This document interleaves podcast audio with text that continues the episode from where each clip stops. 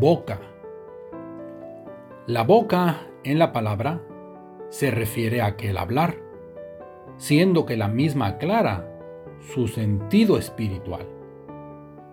Moisés, siendo tardo en habla, del llamado quiso huir, mas Dios le otorgó confianza, poniendo en él su decir. Y en un símil Jesucristo a los suyos dijo igual, Espíritu daría auxilio cuando habrían ellos de hablar.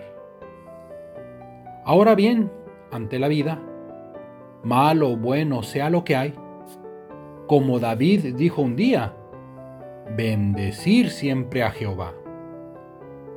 Mas a la boca no es dado que bendiciendo así a Dios, maldiga pues al hermano en vez de dar bendición. Y más claro al elegido, la Biblia da exhortación. Murmurar sea contenido, pues eso es condenación.